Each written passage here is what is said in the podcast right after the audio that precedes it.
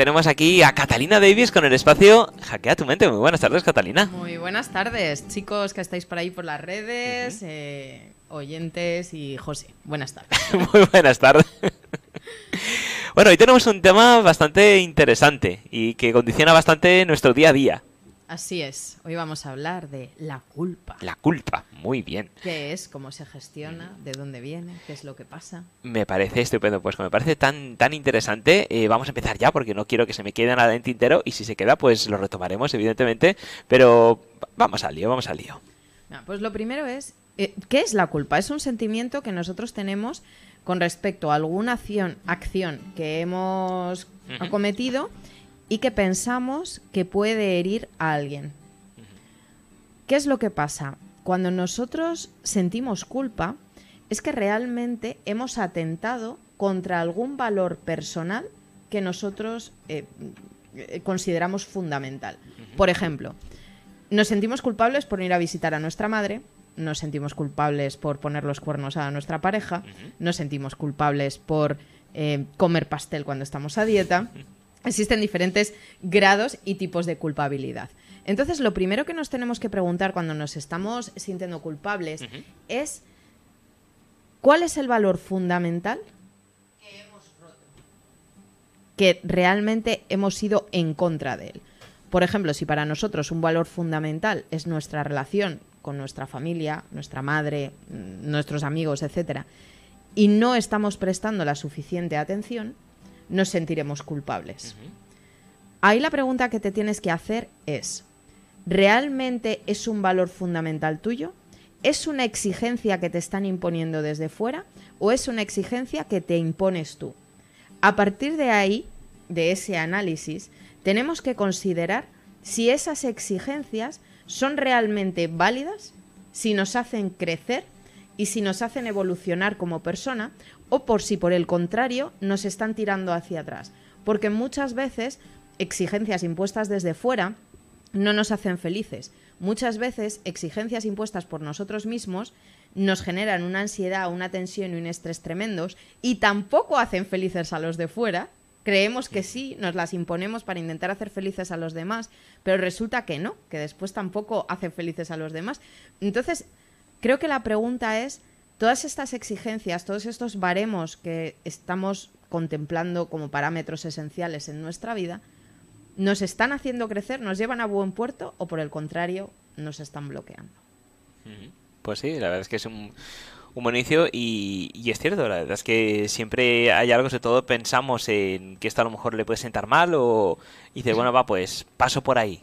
Por, por no hacer sentir mal, va, voy, voy a hacer esto aunque no me apetece, aunque no quiero, pero voy a hacerlo. Y luego al final, al final pues puede pasar eso, que la otra persona le da igual, directamente. Lo peor de todo, ¿sabes qué? Eh, hay una frase que yo detesto. No, me gusta tampoco la palabra detestar, pero es que es verdad. O sea, es como no puedo con ella y es lo hago por complacerte. ¿Qué es lo que pasa cuando hacemos por complacer? Parece que estamos haciendo una especie de sacrificio por la otra persona, que la otra persona tampoco seguramente nos lo ha pedido, y cuando hay una discusión, hay algún problema, viene la típica frase de, si es que lo he hecho por ti. ¿Quién te ha pedido que lo hagas? A lo mejor en algún momento la otra persona lo ha pedido que lo hagas y por supuesto tú lo haces y no hay ningún tipo de problema. Pero realmente, si lo haces de verdad porque te sale de corazón, no hay por qué echarlo en cara ni decir lo hago por complacerte o recuerda que esto lo he hecho por ti. Ahí hay una incoherencia. Claro.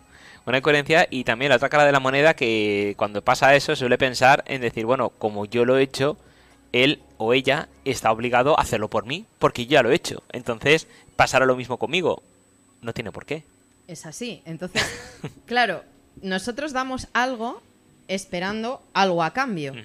Entonces, cuando nosotros damos algo esperando algo a cambio, ¿qué pasa cuando la otra persona no cumple la expectativa? La culpamos, porque hoy no solo vamos a hablar de cómo nos sentimos culpables, sino de cómo también nos dedicamos a culpar a los demás. Vamos, que hoy para todos.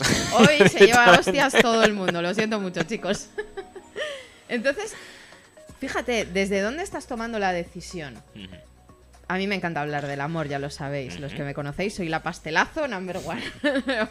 Pero es verdad, desde el amor hacia la otra persona, desde el amor hacia ti mismo y desde el equilibrio, que yo creo que es lo fundamental en este tipo de cosas, ¿dónde está tu decisión? ¿Está en el miedo? ¿Es que si no hago esto le voy a perder? ¿Es que si no hago esto mi madre no me va a querer? ¿Es que si no acompaño a mi amigo mi, mi amigo me va a decir, cuidado con esto? Porque entonces no lo estás haciendo desde el amor, lo estás haciendo desde el miedo.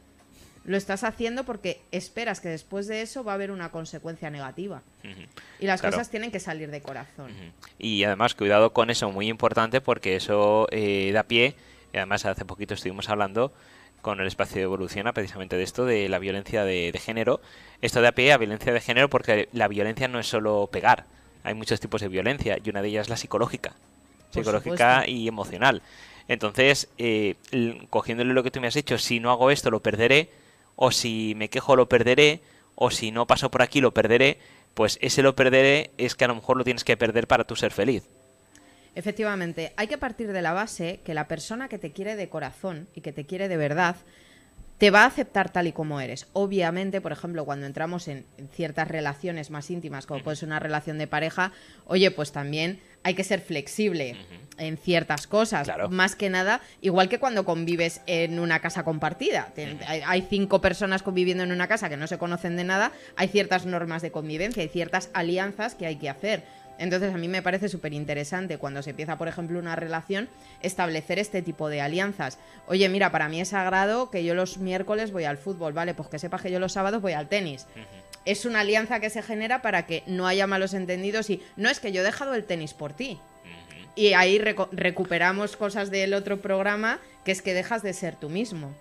Entonces sí que es verdad que tienen que haber ciertas, eh, ciertas cosas que se acepten y obviamente unos límites en ciertas otras que dices, pues no, es que esto yo no lo voy a dejar, te guste o no te guste, esto es así y ya está. Y cada uno tiene que saber hasta dónde puede llegar. Siempre vamos a tener que ceder en los trabajos, con los clientes, con los amigos, porque al fin y al cabo nosotros tampoco tenemos la última palabra de qué es lo correcto y cuál es la verdad absoluta. La verdad absoluta no existe. Vamos a intentar tener una verdad similar para poder llevarnos bien, no culparnos, no sentirnos mal y poder seguir adelante pero siempre, siempre, siempre partiendo de la base de que no dejes de ser tú mismo, no quebrantes tus valores fundamentales y revisando si lo estás haciendo bajo alguna exigencia impuesta. Sí, sí, sí.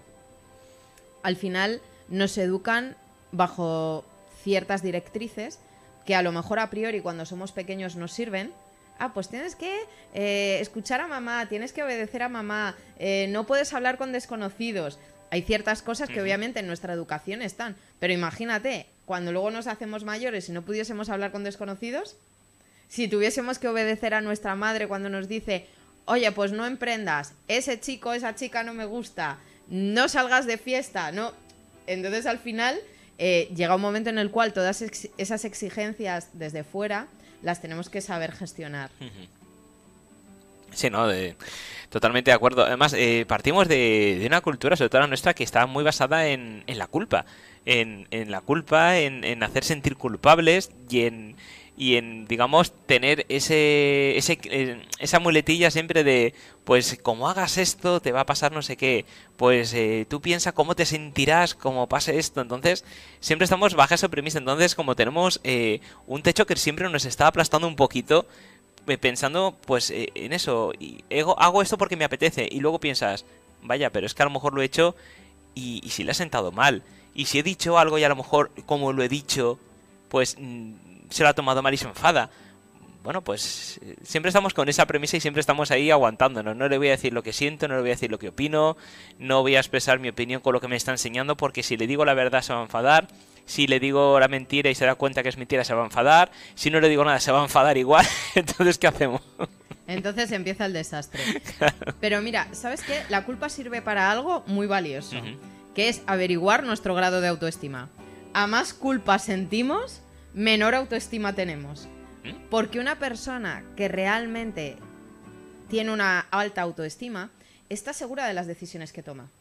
Sabe lo que está haciendo en todo momento es consciente de que aquello que hace lo está haciendo desde su eje central, eh, asumiendo todas las consecuencias, responsabilizándose de sus actos.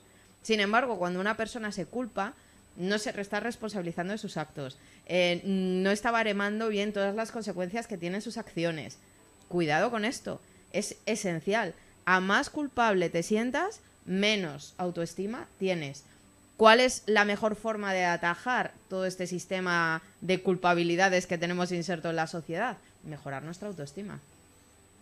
La autoestima es el pilar básico para que cualquier relación funcione. Y cuando hablo relaciones, hablo de relación con el mundo, relación con el dinero, relación de pareja, relación con tu familia, a todos los niveles. Mm, tenemos que darnos cuenta que nos estamos relacionando constantemente hasta con nosotros mismos.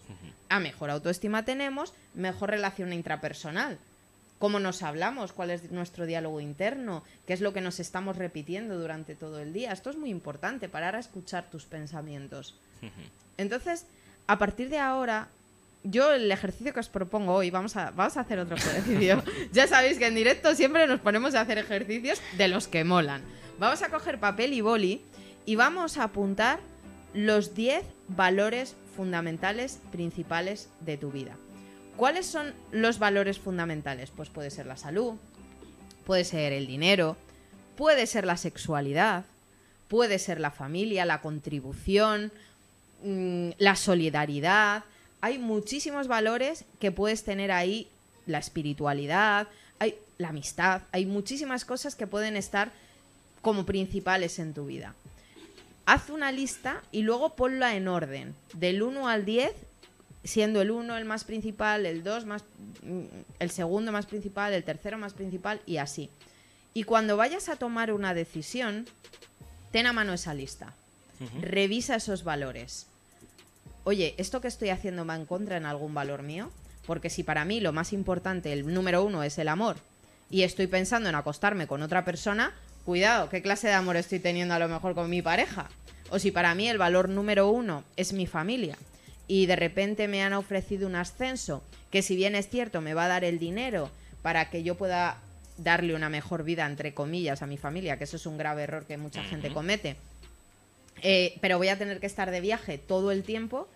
Por mucho que yo piense que el dinero va a suplir eh, todas esas carencias afectivas, no es cierto. Estoy quebrantando un valor fundamental que es la familia.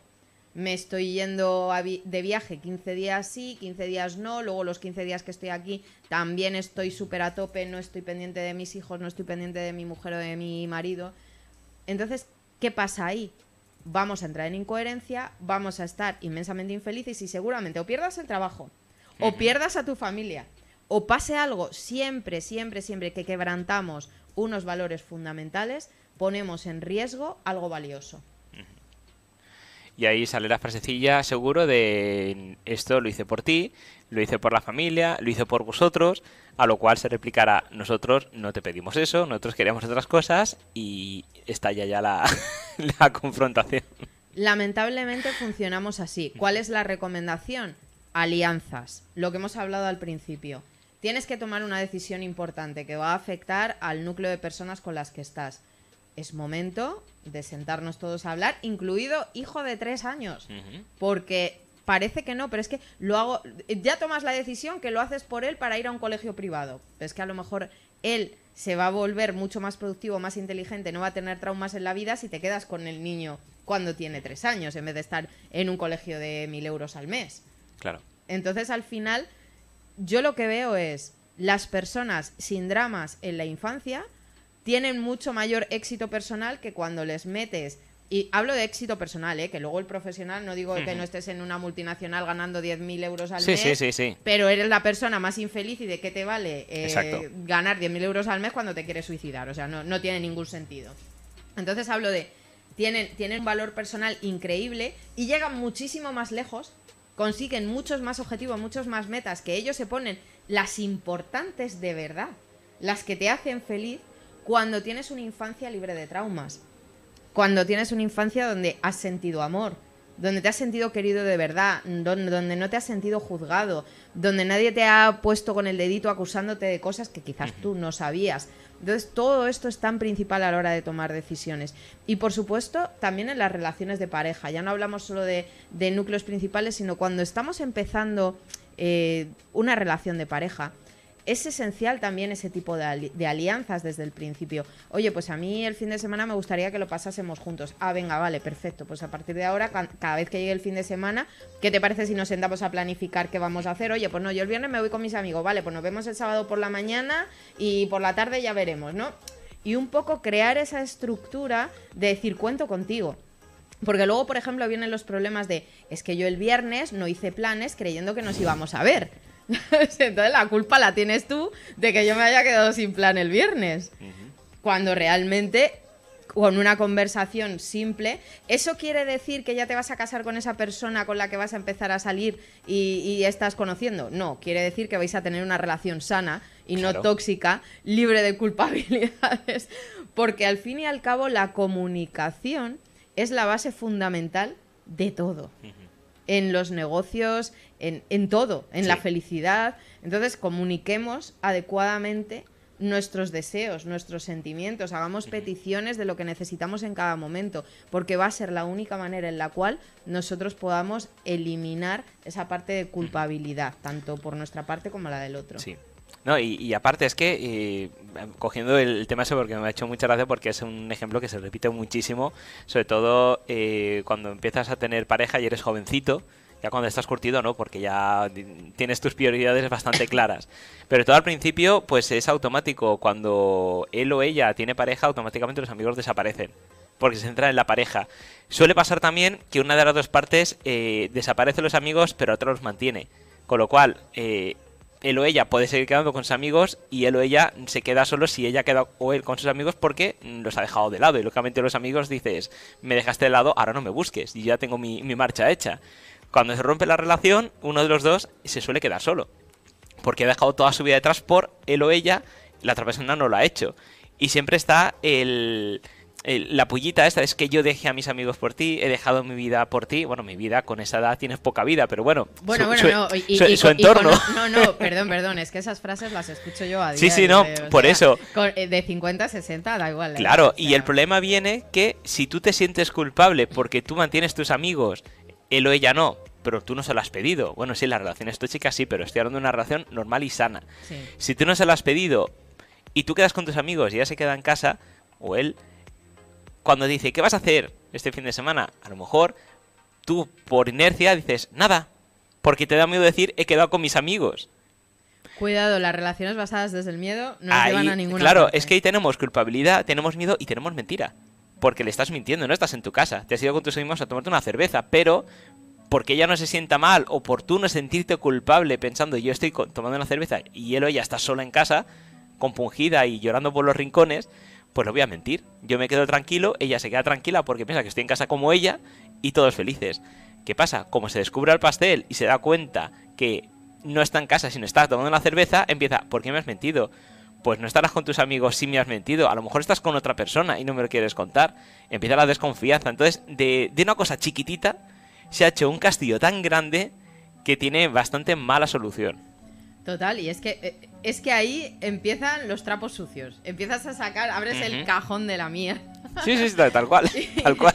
y no puede ser. Entonces, al final, tengamos un poco de coherencia y si ves que la otra persona eh, está dejando un poco de lado su vida, oye, mira, ¿qué te parece? ¿Por qué no sales más con tus amigos? ¿Por qué no eh, te apuntas a algún tipo de actividad? ¿Por qué no hacemos algo juntos? Nos apuntamos a un grupo de senderismo, vamos, que a lo mejor lo queréis hacer en pareja, pues perfecto. oye, pues hacéis eh, planes que vayáis los dos, pero que haya más gente, que os permita abrir vuestro círculo social también.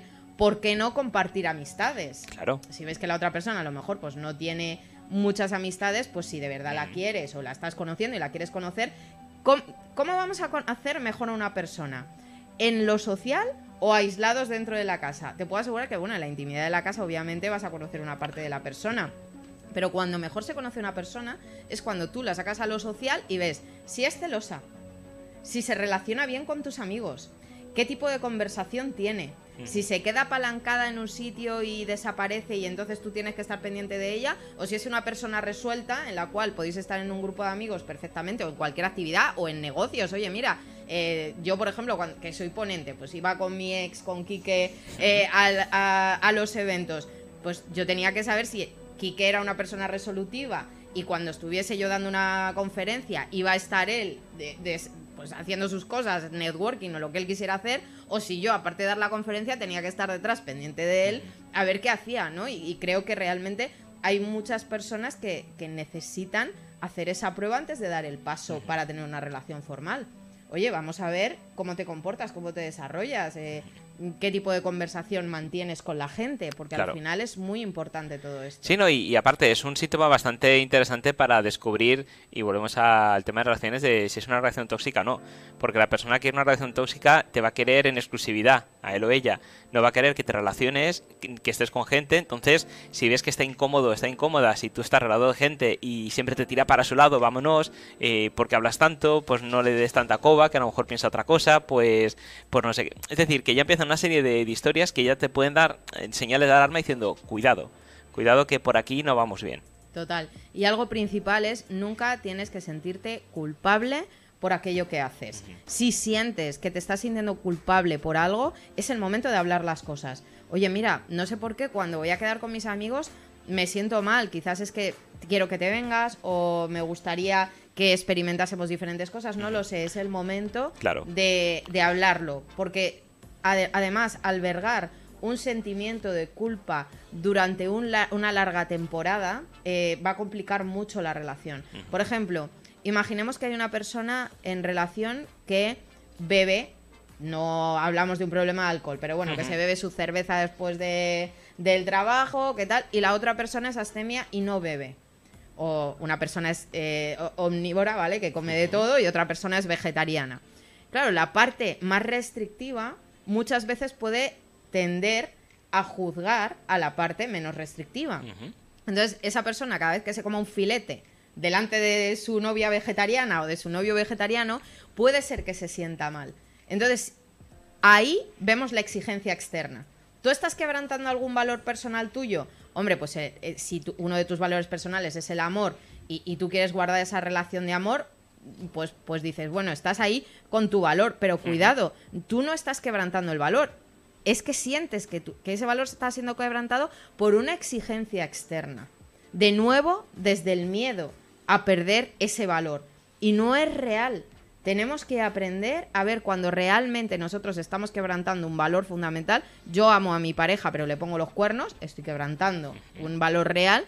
O yo amo a mi pareja y es vegetariana, yo como carne, y porque me coma un filete, perdón, yo no estoy quebrantando ningún valor fundamental. Ella cuando empezó contigo ya sabías que tú comías carne. Claro. Entonces, cuidado con las exigencias de después. Cuando una persona empieza con alguien, tiene que saber que no va, o sea, que lo ideal es que esa persona no cambie. Tú te enamoraste de esa persona tal cual, comiendo carne, bebiendo cerveza, lo que sea, ¿no? Y jugando al tenis. Entonces, que luego tú vengas con exigencias de fuera tiende a ser tóxico. Entonces, indicios, chicos, de relaciones tóxicas, la culpabilidad. Si es que al final la culpa da para mucho. Da, para mucho, da, para, da para tanto que al final se nos ha acabado el tiempo. Se nos ha acabado el tiempo ya, madre mía. y tenemos que esperar al siguiente armama, pero vamos a, vamos a continuar porque me parece muy interesante y muy necesario el tener esto claro porque tristemente estamos viendo como cada vez, cada vez más temprano pues la juventud empieza relaciones y, y no se dan cuenta de estas cosas, lo ven como normal y usan mucho la, veces la culpa como, como lazo. Y eso hay que tener, hay que tener cuidado. Saber distinguirla y decir, no, por ahí no, no voy a pasar. Cuidado porque, y voy a coger esto y ya con esto cerramos, la palabra normal es muy peligrosa. Normal, mal, o sea, mal. No, nunca. La normalidad, eso fuera. Oye, eh, os dejo mi Insta, Catalina Davis, para aquellos que me quieran buscar, Catalina Davis Mentora, Catalina Davis en el resto de las redes, en LinkedIn y en Facebook y tal y más 34 652 84 39 90 para los que me queráis contactar, más 34 652 84 39 90. Comentaros que el martes empezamos un reto gratuito Stop Ansiedad. Así que todos los que queráis participar, me mandáis un WhatsApp, hashtag reto, más 34 652 84 39 90, donde, donde estaremos cinco días trabajando el tema de la ansiedad. Así que chicos, os espero dentro del reto. Claro que sí. Pues me parece muy interesante y que, por ejemplo, no te llame el viernes por teléfono para que nos recuerdes esto. Claro que sí, por Yo, supuesto. porque yo creo que, precisamente, ansiedad, creo que vamos todos bastante serviditos. Pues hala, adelante. Hablamos el viernes y nos vemos el martes en el reto. Perfecto, muchas gracias, Catalina. Chao, chao, Adiós. gracias.